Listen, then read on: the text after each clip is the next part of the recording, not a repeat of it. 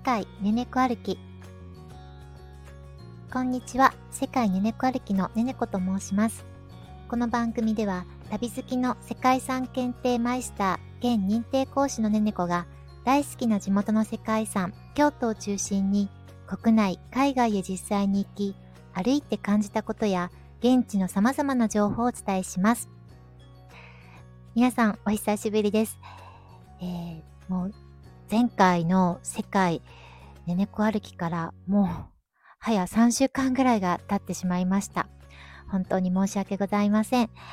まあ、あの、もうね、言い訳になってしまうので、あまり言うのもなんなんですけれども、ちょっと今、あの、仕事と、まあ、あることを学んでて、学業の両立をしておりまして、えー、配信の方がちょっと不定期になったり、こうやって長い間空いてしまうんですけれども、えー、ご了承いただいて、まあ、気長に待っていただいて、まあ、またよかったら聞いていただけたらなというふうに思います。えー、前回は世界ねねこ歩きのねねこの独り言という感じで、えー、ね、なんかちょっと前置きをこう長くね、こうちょっとしてたらですね、なんかそのまま一本なんか収録してしまったっていうような感じになってしまったので、え今日はですね、まあそういったあの前置きの話はもうせずに本題に入らせていただきます。今日は青森ねねこ歩き後編です。はい、お待たせいたしました。えー、と、青森旅行からですね、もう早1ヶ月以上経ってしまいまして、えー、前回の青森ねねこ歩き前編からも、えー、1ヶ月以上かな経ってしまいました。はい。もう忘れられてしまったかなと思います。本当に申し訳ございません。え、えっ、ー、と、前編、もしね、あの、まだ聞かれてない方がおられましたら、あの、今回の、はい、後編を聞いていただいた後でも構いませんので、ぜひ聞いていただけたらと思いますし、もう内容忘れたよっていうような方も、またもう一度ね、聞き直していただけたらと思います。えー、前編の方は、あの、世界遺産マイスターで、えー、青森在住の、えー、陽気妃さんに、まあ、あの、今回ですね、え、一緒にあの、回っていただいたんですけれども、その陽気妃さんのインタビューを前編でさせていただいております。で、え、今回のこの後編なんですが、まあ、私が、あの、その中で、行った中で、まあ、どういうふうに感じたかっていうようなことをね、中心にお話しさせていただきます。で、世界遺産としては、えー、白神山地と北海道北東北の縄文遺跡群という2カ所、えー、行ってるんですけれども、えっ、と、まあ、ちょっと今回ね、長くなってしまうので、あの、世界遺産編はまた次回というか、また今度にさせていただいて、で、えー、それ以外の青森のお話を今日はさせていただきます。で、大きくですね、4つのテーマでお話しさせていただきます。で、1つ目が、えー、弘前城ですね。まあ、弘前公園とも言われている弘前公園の中にある弘前城と、と2つ目が、えー、下北半島にある恐山。ね、そして、えー、3つ目が青森のグルメについて。で、4つ目が青森の温泉についてお話しさせていただきたいと思います。ではまず、えー、弘前城ですね。えー、弘前城は、あの、弘前市という青森県弘前市にあるお城なんですけれども、まあ、私が、えーと、滞在してたのが青森市なので、えー、そこからですね、えー、行ったのが2日目なんですが、だいたい車で1時間ほどで、えー、弘前市内に着けます。そして、この青森県弘前市に立つ弘前城は、江戸時代に築城されてからおよそ400年の歴史があり、現存する天守を持つ12条の一つというふうに言われています。えっ、ー、と、ちょっとね、余談なんですけれども、この現存天守12条っていうのがまず何かと言いますと、えーまあ、日本のお城っていうのは、まあ、今よく見られるこう天守天守閣ですね。天守って言われる最初のものっていうのは、まあ、織田信長が建造した滋賀県にある安土城の天守っていうふうに言われてるんですけれども、まあ、それ以降、この近世の城郭は、まあ、その江戸時代初期に至る、その半世紀ほど、50年ぐらいの間に、もう大小合わせて400ほどが作られたっていうふうに言われてるんですね。えー、ですが、この江戸時代に一国一条例っていうのが出まして、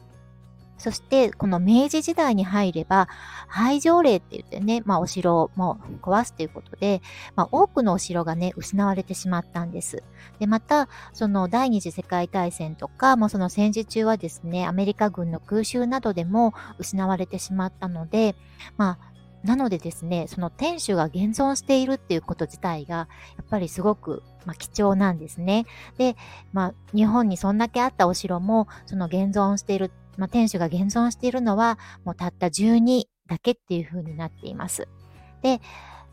えっと、その現存天守の12条、じゃあ、青森県の弘前城以外に、まあ、何があるかっていうのだけね、ちょっとお伝えしたいんですけれども、えっと、まず、青森県の弘前城、そして、長野県の松本城、そして福井県の丸岡城、そして愛知県の犬山城、で、滋賀県の彦根城、そしてこれ世界遺産にもなっております兵庫県の姫路城。そして島根県の松江城。そして岡山県の備中松山城。香川県の丸亀城。愛媛県の伊予松山城。そしてまた愛媛県にある宇和島城。そして高知県にあります高知城の12城になります。で、私この10、まあお城もね、私、まあ、世界遺産も大好きですけれども、まあ、それよりですね、もう以前から自社仏閣が大好きだったので、もうお城も結構いろいろ行ってはいるんですけれども、じゃあこの12条でいくつ行ったかなって数えますと、弘前城合わせてえー、5つだけでしたね。もっと言ってるかなって思ったんですけども、意外と少なかったです。で、えっ、ー、と、その中でもですね、この現存天守12条の、えー、だけじゃなくて、この国宝天守5条って言って、国宝になってるのもその中で5条しかないんですね。で、その5条がですね、この12の中の、えー、うちの、えー、もう兵庫県の姫路城、そして滋賀県の彦根城、え長野県の松本城、島根県にあります松江城、そして愛知県にあります犬山城の5つだけになっております。で、ね、島根県の松江城だけね、なんか行ったような気もするんですけど、やっぱり覚えがないので、私は、まあ、このうちの4つですね、松江城以外は、え行ってるかなとは思うんですけれども、もうね、いずれもそれぞれの良さがありまして、やっぱりまあね、姫路城って世界遺産にもなってますし、本当にまあ素晴らしくて、私も久々にですね、4回目ぐらいですかね、この春に、あの、白漆喰が、まあ、あの、変えられてからは、初めてかな。ちょっと遠くから見てたんですけど、中に久々に入ってやっぱり素晴らしいなとは思ったんですが、なんかね、やっぱりそれぞれのね、良さが、うん、あるので、まあぜひですね、あの、他、お近くのお城があればですね、行っていただきたいですし、旅先にね、今言ったあの、現存天守12条とかあればですね、まあ足を運、あの、ちょっと伸ばしていただいて、見ていただいてもいいのかなというふうに思います。で、ちょっと話がですね、ごめんなさい、逸れてしまいましで、えっ、ー、と、この、まあ、弘前城に戻りますね。まあ、この弘前城は、まあ、東北を代表する、まあ、名城と言われてまして、まあ、初めはですね、5層5階の天守を構えてたそうなんですけれども、落雷でね、五重の天守がちょっと消失してしまったということで、まあ、それでも一応ね、一部、だか、えっと、残ってたんでしょうね。まあ、櫓だけを回収されて3層3階の天守が築かれたということです。で、現在は弘前公園としてね、整備されてまして、私も行ったんですけど、すごくね、広いんです、敷地が。もう園内はもう、まあ、資料館とか情報館とか植物園とかもあるようで、本当にね、広い、あの、中にお城があるっていうような感じですね。で、まあ、あの、ここはですね、その、お城だけじゃなくて、その、もういろんなイベントもね、あの、四季折々されてるようで、この弘前公園は、あの、ちょうど桜のね、季節になると、もう毎年ね、約200万人が訪れるって言われてるぐらいの、まあ、日本有数の桜の名所だそうです。はい、陽気さんも綺麗なのでぜひ来てねっていうふうに言われてましたし、私もね、ちょっと今回はね、桜の時期ではなかったので、見れなかったんで、あれなんですけれども、あの、ね、写真とかで見させてもらったらとっても綺麗ですし、まあ、あの大きなねしだれ桜もあってあの、見応えたっぷりだと思います。で、弘前城の特徴なんですけれども、まあ、あのー、今もその3層3階の複合色層塔型っていうなんか形になってるみたい。まあ確かに3層なんですね。で、その屋根がですね、なんか大雨あ、大雨じゃない、ごめんなさい。大雪が降っても、こう割れることのない銅瓦吹きっていうのを、あの、されておりまして、まあ、やっぱりそれが東北の城ならではなのかなというふうに思います。で、あの、登まあ、天守にも登ったんですけども、その登った感覚としては、私、あの、他のお城もいろいろ行くんですけれども、結構ね、お城ってこう、なんて言うんですかね、広すぎたりとか、こう、その天守に登るまでがすごくね、いっぱい歩いたり、その天守の中も、もうなん、ね、5層とかになれば、もうあとまだ上まであるの？みたいな感じでね、結構大変じゃないですか。実際登ろうと思ったら。ですが、まあ、ちょうどね、この3層っていうのが、まあなんかちょうどいい頃合いって言ったらあれなんですけれども、そこまでね、疲れることもなく、まあね、やっぱり足が悪い方とか、まああの、お年を召した方にはちょっと厳しいところはあるかもしれないんですけれども、お城の中ではすごく比較的登りやすいお城で、でも、なんて言うんですかね、そのお城らしいお城っていうんですか、あの、まあ、実際急な階段とかも登らないといけないんですけれども、あの、とても、こう、なんか、風情のあるお城だなというふうに感じました。で、ごめんなさい。この弘前城の歴史について一切ね、ごめんなさい。伝えてなかったことを今頃思い出したんですが、えー、弘前城っていうのは、まあ、弘前藩主を務めた津軽市、ね、ちょうどこの津軽半島と同じなんですけど、津軽市の異常として、まあ、住んでるお城として知られてます。で、津軽を統一した津軽為信っていう方が、まあ、豊臣秀吉から4万5千石の領地を得て、まあ、さらにその1600年の関ヶ原の戦いの功績によって、まあ、2000石をさらにね、あの、もらってですね、弘前藩っていうのを立ち上げられたそうで、まあ、この方がですね、お城を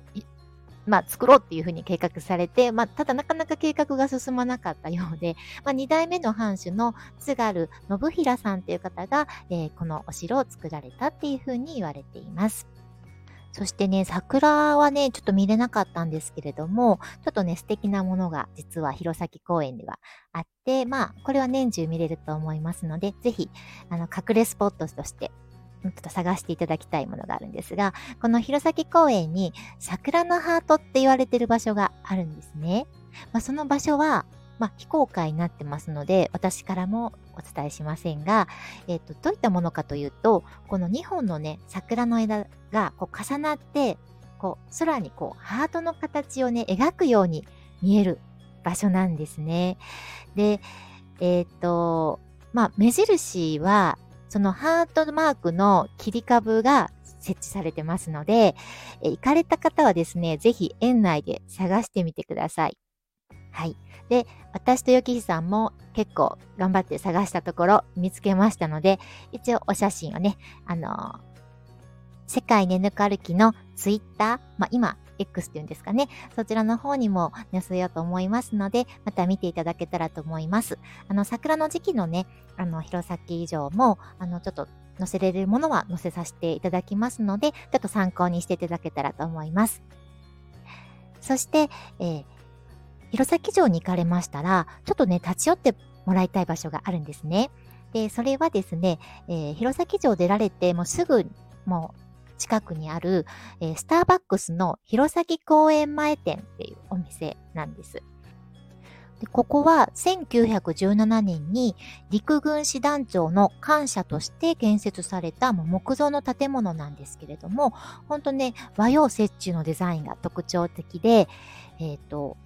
まあ、登録有形文化財に指定されてるんですね。で、あの、スターバックスって結構いろんなね、あの、素敵なお店がね、あの、特徴を持ったなんか素敵なお店が多いんですけれども、まあ、あの、日本でね、2店舗目だそうなんですよ。この登録有形文化財の店舗っていうのが。その1店舗目が、私も行ったことあるんですけれども、えー、兵庫県の、えー、神戸市にあります、えー、北の偉人館っていうところがね、あの、偉人館街っていうのがあるんですが、そこに、その北の偉人館店だったかな？そこも登録有形文化財に指定されてまして、とってもね、おしゃれですし、あの、素敵な建物で、で、今回ね、私もこの弘前城公園前店に行かせていただいたら、ほんと外もね、あの、中も、あの、なんか、すごくおしゃれで、で、あのー、中もね、なんか地域の素材とか伝統工芸をこうアレンジしながらデザインに取り入れておられるみたいなので、まあ、ぜひね、あの、こちらで少しね、あのー、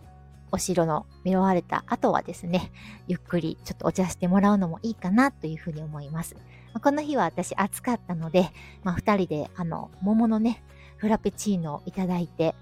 涼みました。はい。あの、とってもおすすめですので、えー、弘前城に行かれて、また、スターバックスのね、ところでまたお茶されたらどうかなっていうふうに思います。次に、え、下北半島にあります恐山についてお話しさせていただきます。まあ、恐山って皆さんね、一度は耳にしたことがあるんじゃないかなというふうに思いますし、まあ、テレビなんかでもね、見られたことがあるかとも思うんですけれども、私も子供の時に、え、知りまして、あの、ちょっと興味を持って一度は行ってみたいなっていうような場所でした。ただやっぱりちょっとね、こう、なんていうんですかね、心霊スポット的なものだったり、なんかこう、うん、ちょっとおどろおどろしいというか、あの、ちょっと怖いようなイメージがあるよ、あありましたし、一体ね、ここがどういう場所かっていうのは、正直ね、ちゃんとわからず、そして、あのー、下調べもせずに、実は行きました。まあ、なので、いい意味ですごくね、その、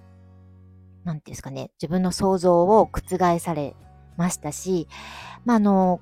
世界遺産とかいろんなとこをね、あの、青回り回らせていただいたんですけれども、実はね、私、この恐山が、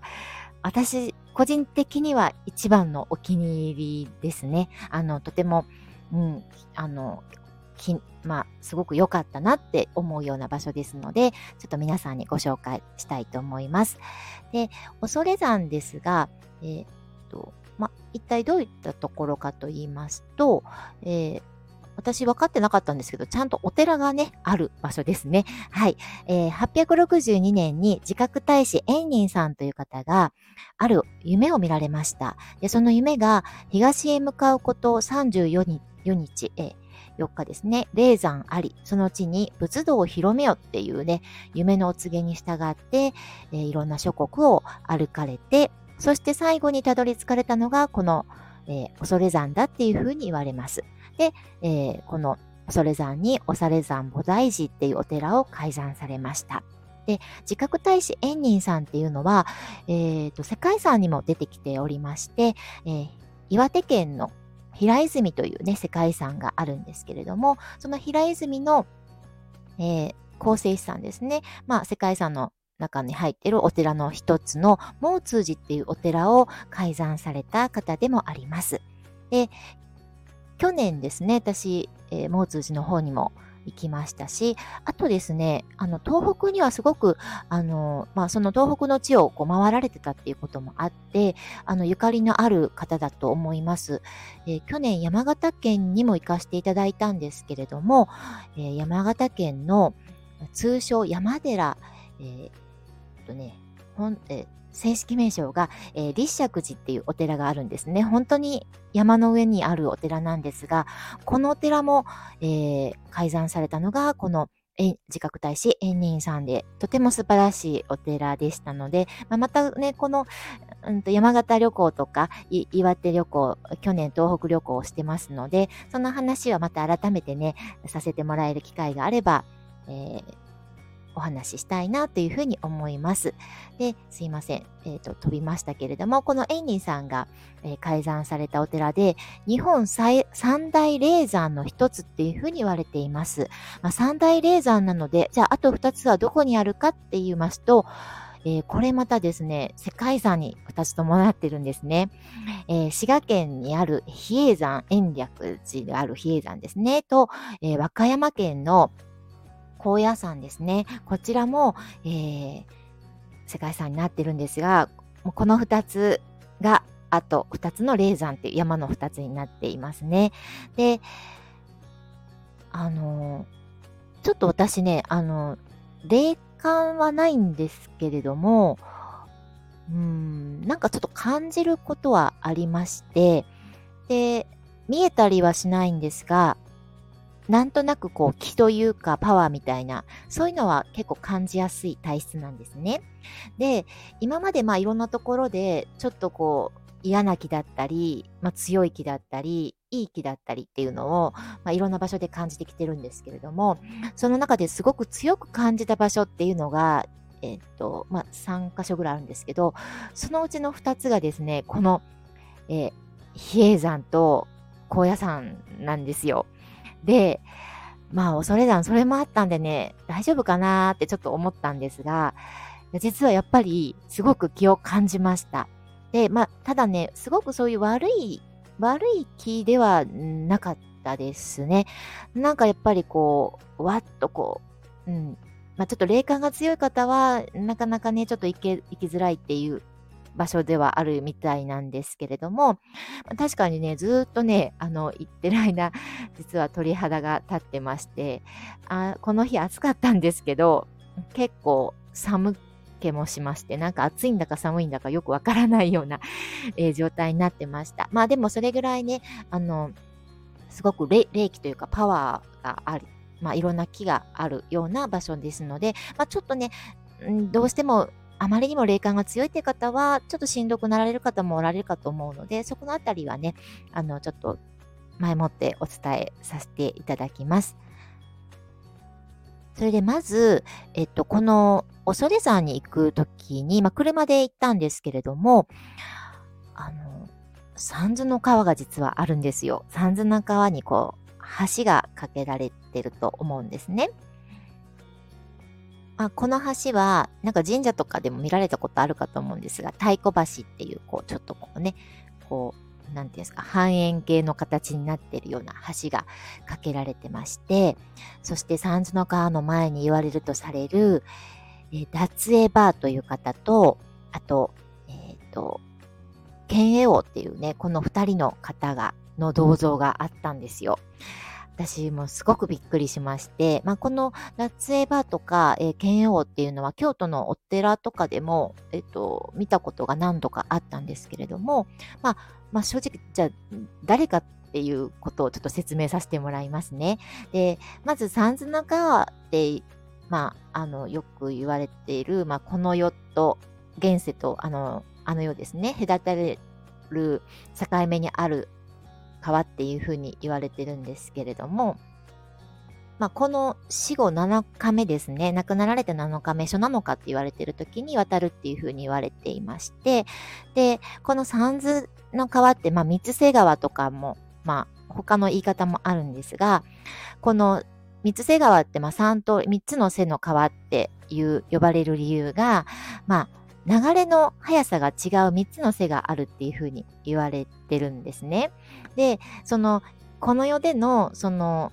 自分の罪の深さによって渡る場所が変わるっていうふうに言われてるからなんです。で、まあ、善人ですね、いいことをされた方は、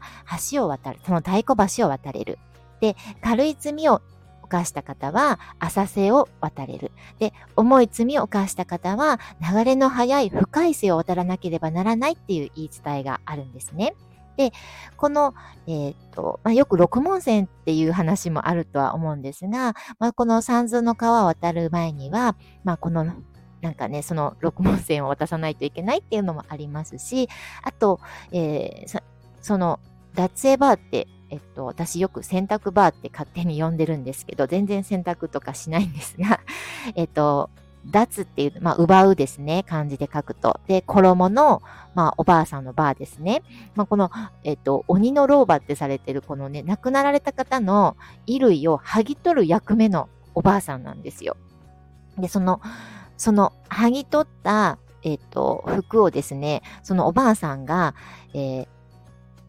ケイエオっていう、まあ、おじいさんに渡すんですよね。で、そのおじいさんが、あの、川のそのほとりに立っている、あの、枝があるんですけども、まあ、大きい木があるんですけども、その枝に、えー、その服をかけるんですよね。で、その、まあ、言ったら、しなり具合、枝のしなり具合で罪の重さが測られるっていうふうに言われてまして、ある程度の、その、あの世っていうか、での処遇がその時に決まるっていうふうに言われています。そして、サイの河原っていうのも聞かれたことあると思うんですが、このサイの河原は、あの、三途の川の手前にある河原で、まあ、あの、親に先立って、ま先に亡くなられたお子さんですね。親に先立って、まあ、こうメイドの旅に出る子供たちは、この河原に立ち寄って、こう、石をね、こう、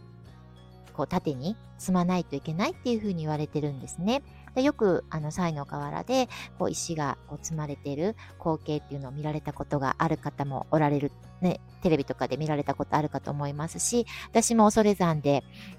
この石が積まれた光景っていうのをね、あの、何度も目にしました。で実際はこの恐山の太鼓橋は渡れないようになってるんですけれども、まあ横の道からね、車で行けるんですけれども、まあこの、えっ、と、三途の川を渡ってその先っていうのは、もう、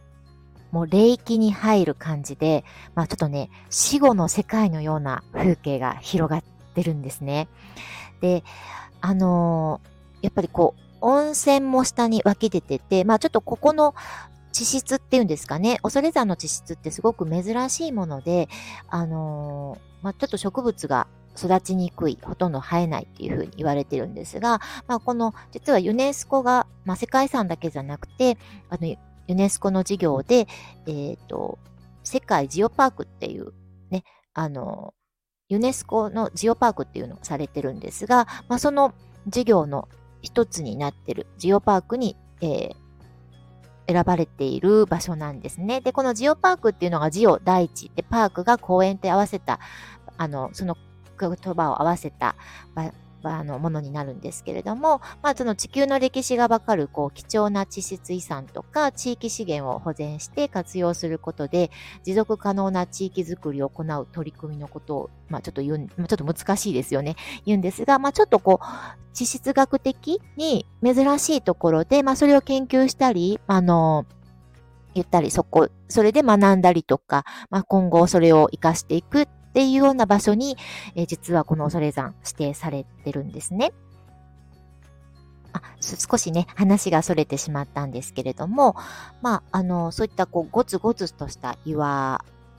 岩があって、で、えっ、ー、と、この硫黄のね、その、なんか、温泉本当にね、湧き出ってるんですよ。すごく私も触ったんですけど、結構熱くて。で、こう、黄色のね、もうその硫黄臭ですよね。温泉の硫黄臭も漂っているような。まあそこ結構地獄谷って言われてて、で、まあなんか血の池地獄だったりとか、あと西の河原にはね、まあ亡くなられた幼い子供さんを弔うために、まあね、ご両親とかがこう積んだ石とか、くるくる回るこう風車があったり、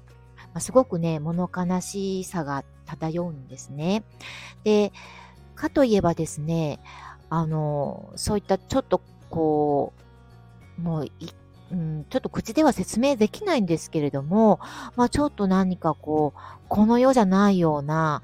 えー、光景、まあちょっと時刻のような光景もあったかと思いきや、もう少しこう歩いていくとですね、極楽浜っていうね、あの、まあ、言った砂浜があって、で、ウソリ湖っていうすごくね、美しい湖があるんですね。でそこは本当に私もなんかこう沖縄の海のような、あ、でもまだ全然違うんですよね。山もあって、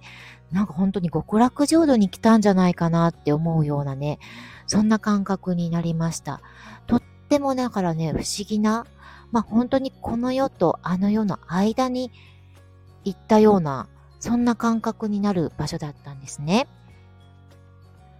まあ、それで仏教の世界、考え方とかでは、まあ、亡くなられたら、その魂っていうのは、まあ、四十九日を迎えるまでに、7回ね、裁判を受けないといけないって言われていて、まあ、その、7日ごとよくにこう報じとかすると思うんですけれども、まあ、今後の行き先を決める裁判があるっていうふうに言われててますよね。で、えっと、その裁判の結果っていうのは、まあ、個人のね、まあ、生前の行いっていうのもあるんですけれども、まあ、その四十九日までに、その遺族の方が行った供養の程度によって決まるっていうふうに言われているので、まあ、7日ごとにその法要をちゃんとしないといけないっていうのは、まあ、その、まあ、言ったら、その、なんですかね、亡くなられた方が、あの、今後、どういった道にね、あの、行けるかっていうのも、その遺族の方にも、なんて言うんですかね、行いによっても変わってくるっていう意味でされてるっていうのも私、まあちょっと最近知ったんですけれども、まあだからこの四十九日までの決まる間にいるような場所なんじゃないかなっていうふうにね、思いました。だから天国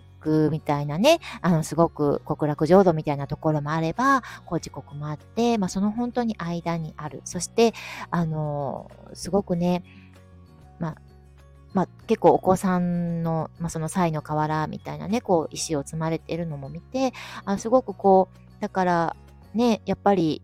極楽浄土に行ってほしいっていう、まあその遺族の方の思いっていうのもね、すごく感じ取れるような場所でした。でまあちょっと口ではなかなかね、説明しにくい場所なんで、まあでも本当に私、ね、いろんなとこちょっと旅行とか行ったんですけれども、まあ本当に唯一無二っていうか、こんな場所行ったことないですし、この先もこういった場所に出会えることはないんじゃないかなって思いましたので、まあ、とってもね、遠いんですけれども、まあね、ちょっとこの話を聞いて興味を持たれた方はね、ぜひ行っていただきたいなっていうふうに思います。なんかこう、うん、心霊スポットとか、なんかね、ちょっとこう、なんか悪い、悪いっていうか、あんまりいいイメージがね、なかったりもすると思うんですけど、私、やっぱり実際行って、あ、こういう、そういった意味があるんだなとか、あ、こんななんか素晴らしい、なんか景色というかね、光景だったり、こう感じることができる場所なんだなっていうふうに、私すごく感動したので、あの、皆さんもね、やっぱり、あの、百分は一見にしかずだなって思ったすごく場所ではありますので、あの、もしご興味持たれた方はね、遠いですが足を運んでもらえたらなと思います。で、あの、ここね、いたこさんっていうね、あの、ちょっとこう、亡くなられた方、例とね、あの、こまあ、更新というか、ね、ちょっと会話ができる方っていうのもおられて、私、まあ、常におられるわけじゃないみたいなんですけど、私もだからこの、うん、いったこさんとこうね、あの、ちょっとお願いして、ちょっと話してみたいなって思う人もいますし、で、まあ、ね、あの、ここ、温泉もあるんですよね。はい。私も知らなくて、まあ、あのー、ちょっと時間的にも入れなかったんですけど、まあ、ぜひね、また、私もまた機会があったら、死ぬまでに行ってみたいなと思いますし、うん、なんか高野山も私すごく大好きで、あのよくね、高野山に供養塔っていろんな方の有名な供養塔が立ってるんですが、まあここでね、ここでこうまあ、お墓は別にあってもその供養塔をそこに建ててっていう意味がすごくわかるんですよね。あこういった場所でずっと最後ね、亡くなったとも過ごしたいなって思っ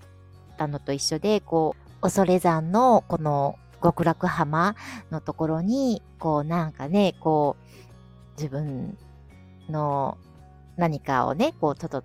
置いてもらえたら、なんか嬉しいかもしれないなとか、なんかすごくね、いろんなことを思いました。で、もうちょっと気づけばですね、だいぶ長く、えー、今収録してしまいまして、で、えっとね、弘前、弘前城のことからなんかお城のいろんな話まで知ってしまいましたし、えー、この恐山の話からなんか仏教の話までね、まあ、ちょっと仏教は、えっと、この今月ですね、六原三筋っていうところだったり、まあ、あの、六道参りっていうのをね、行った時に、あのー、西福寺さんっていうお寺で、ちょっといろんなことを、ちょっと、あの、僧侶の方から聞いたということもあって、あの、話がすごい少長くなってしまったんですけども、まあ、もしね、こういったものにご興味ね、あの、詳しく聞きたいって、さらに聞きたいっていう、え、リクエストがありましたら、別の回で設けさせてもらおうかなと思いますので、また、あの、コメントだったり、レターをいただけたらなと思います。で、えっと、